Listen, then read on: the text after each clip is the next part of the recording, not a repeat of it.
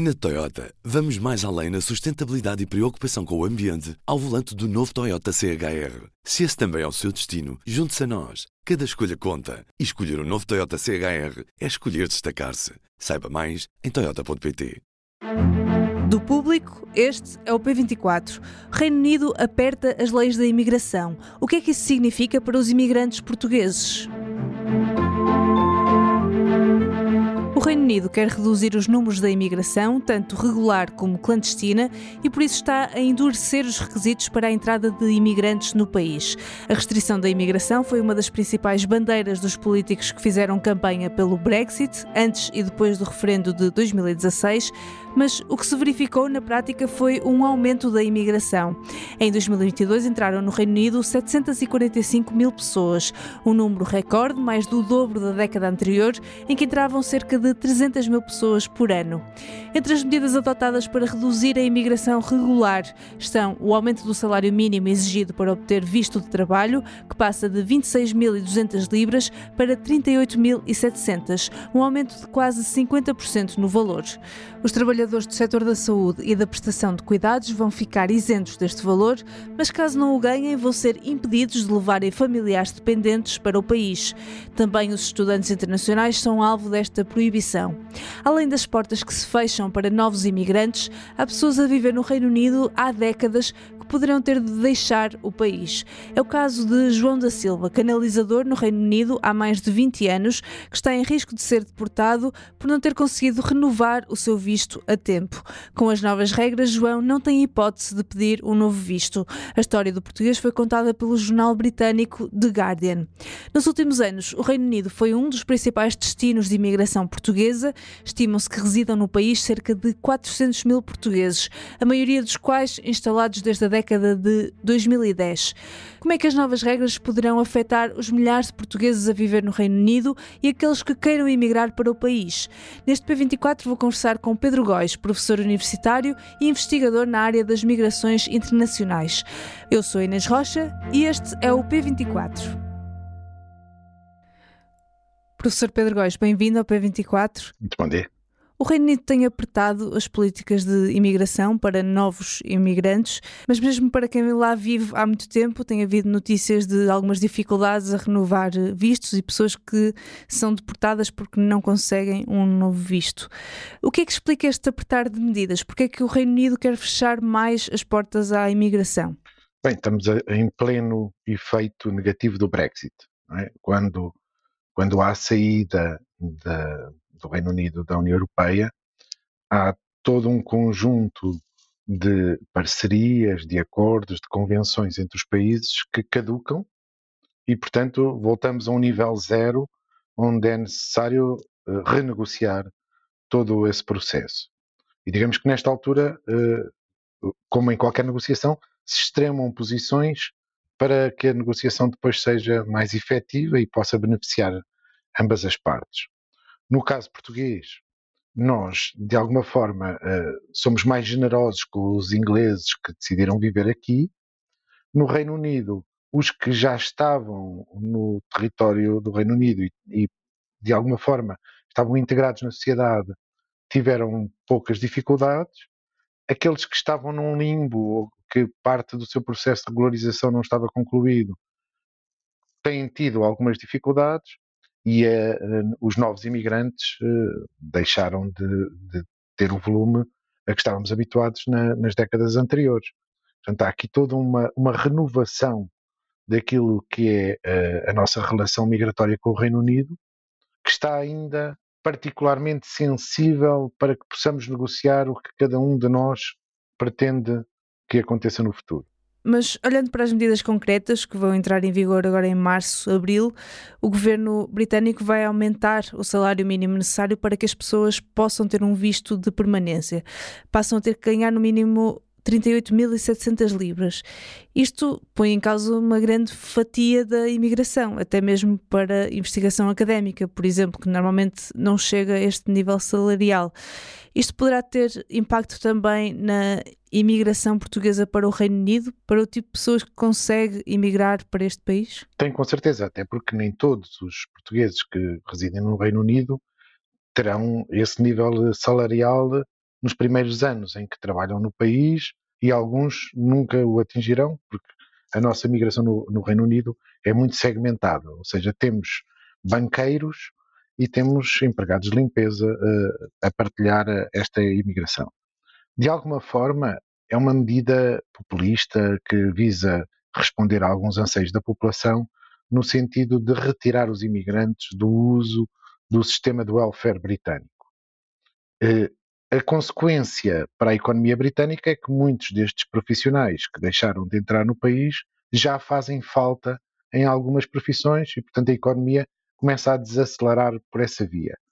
Em termos gerais, o plano é, é responder a esta ansiedade das gerações mais velhas do Reino Unido que sentiam que estavam a ser invadidas, que, que não estavam, mas a economia vai reagir criando novas necessidades para novos trabalhadores. Vimos isso logo no início do processo do Brexit com os camionistas, mas hoje já vimos isto com os motoristas de autocarros, com, com os trabalhadores de limpezas, com muitos profissionais de laboratório, com a indústria uh, a necessitar de novos trabalhadores que não estão presentes no mercado de trabalho.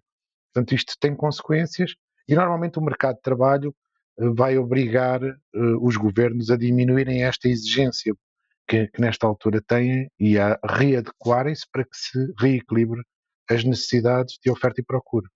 O professor tem estudado nos últimos anos uh, os fenómenos de imigração de portugueses para o Reino Unido. Por isso, gostava que me traçasse assim um, um, cenário. Como é que esta imigração evoluiu ao longo dos tempos e como é que lhe parece que vai agora evoluir, tendo em conta estas novas medidas? Bem, de, eh, sim, de uma forma geral, talvez a melhor imagem foi travou a fundo. Houve uma eh, necessidade de voltar a procurar novos destinos migratórios que surgissem como alternativa ao Reino Unido, porque deixou de ser possível migrar com a facilidade que existia anteriormente. E como eu disse, nós temos vários, várias camadas de, de migrantes portugueses no Reino Unido. Temos migrantes que estão lá desde os anos 60 e que estão muito uh, já integrados na sociedade inglesa ou na sociedade do Reino Unido em geral. Temos migrantes que foram chegando ao longo da última década e temos aqueles que chegaram imediatamente antes do Brexit e que apanharam todos estes efeitos de uma forma distinta de, das gerações anteriores. Os que, eh, que eu sinto que estão a sofrer mais com este processo são os menos qualificados. Aqueles que hoje, para os quais foi criado um conjunto de, de, restrições legislativas, entre os quais, obviamente, a obrigatoriedade de um salário mínimo, que é um salário bastante elevado, que eh, os impede, na prática, de entrar no mercado de trabalho. Para os mais qualificados, os altamente qualificados têm eh, relativamente poucas dificuldades, e para algumas profissões, eh, digamos que passamos agora por uma curva em U, houve uma descida brusca da sua procura e agora voltamos a ter uma procura, como é o caso dos enfermeiros ou dos profissionais de saúde, de uma forma geral. Portanto, há, são situações muito diversas entre, dentro desta realidade. Por exemplo, para os investigadores eh, em início de carreira ou para os doutorandos, este processo é um processo que condiciona muito a sua migração para o Reino Unido e, portanto, as alternativas começam a ganhar volume, seja a Holanda como o grande novo destino, seja os países eh, da Escandinávia, que começam também a atrair muita gente para frequentar mestrados e doutoramentos, ou seja, há uma substituição de países da Europa continental que vão substituir o Reino Unido dos anos 2000 eh, e seguintes. Como há toda esta diferença, há que encontrar um, aqui um, um programa de acordos bilaterais com o Reino Unido que enquadre todas as possibilidades de quem quer migrar, de quem já migrou, de quem quer regressar a Portugal, mas também dos ingleses ou dos, dos habitantes do Reino Unido, de uma forma geral, que, que, vivem em Portugal ou que queiram viver em Portugal. E isto é uh, objeto de acordos diplomáticos que estão em curso e, portanto, que temos que aguardar um pouco mais porque estes processos são processos lentos. Uh, sobre estas negociações, como é que elas se processam? Uma negociação com a União Europeia como, to, como um todo, com Portugal, como é que isto se faz? Estas negociações são seguramente bilaterais e multilaterais, ou seja, Portugal tem dossiês que lhe interessam especificamente e alguns deles uh, nós já resolvemos. Por exemplo, os turistas ingleses, que são muito importantes para Portugal, não passaram a ter maiores dificuldades de acesso ao país após o Brexit, e portanto isso uh, é algo que funcionou muito bem e que foi imediatamente acordado. Uh, em cada dossiê haverá aqui negociações diferentes. Seja, nas, nas, nos dossiês que envolvem a mobilidade de pessoas, uh, haja canais para que haja uma circulação temporária de trabalhadores entre os países, mas a migração permanente está ainda muito condicionada.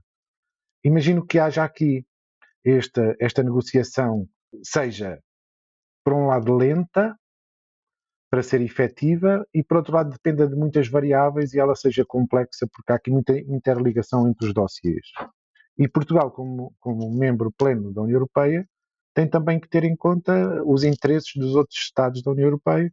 Portanto, isto tende a ser um processo lento. Mas com este ambiente anti-imigração e com este governo, parece-lhe possível que estas leis possam ser revertidas brevemente ou parece-lhe difícil que isso aconteça? Parece-me difícil nesta, nesta altura, sim, porque não, não será possível privilegiar Portugal em detrimento de outras origens.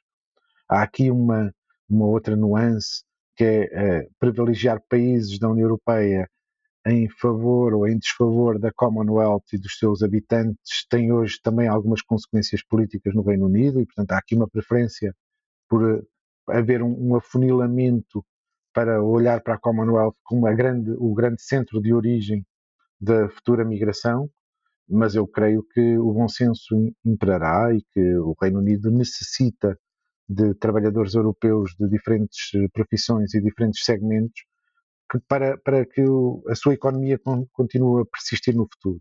E, portanto, eu imagino que vai demorar algum tempo, temos aqui um intervalo nesta nossa relação plena com o Reino Unido, mas daqui por alguns anos teremos de volta muitos dos, dos diplomas, dos acordos que estavam em vigor antes do Brexit. Claro que há aqui muita, muita confusão entre o que é esta imigração que atravessa o canal, que é aquela que que está muito em cima da mesa, ou seja, os migrantes que tentam entrar de uma forma forçada no país, e a imigração portuguesa que se faz aterrando em Gatwick ou em Heathrow e depois encontrando trabalho e permanecendo de forma legal no país. Portanto, esta diferença também acabará por, por ser revertida para acordos.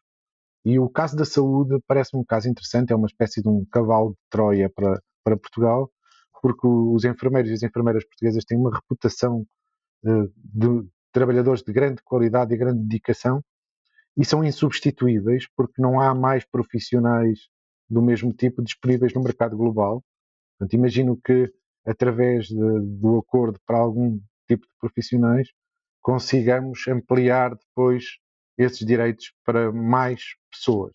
Uh, em alguns casos, uma parte da imigração portuguesa eh, nas últimas décadas era uma migração também do, do pequeno job, ou seja, o trabalho no bar, eh, o, o trabalho no restaurante, o pequeno, o pequeno trabalho na agricultura ou na indústria, isso, esse sim tende, tende a desaparecer ou a pelo menos desacelerar bruscamente nos anos que, que faltam.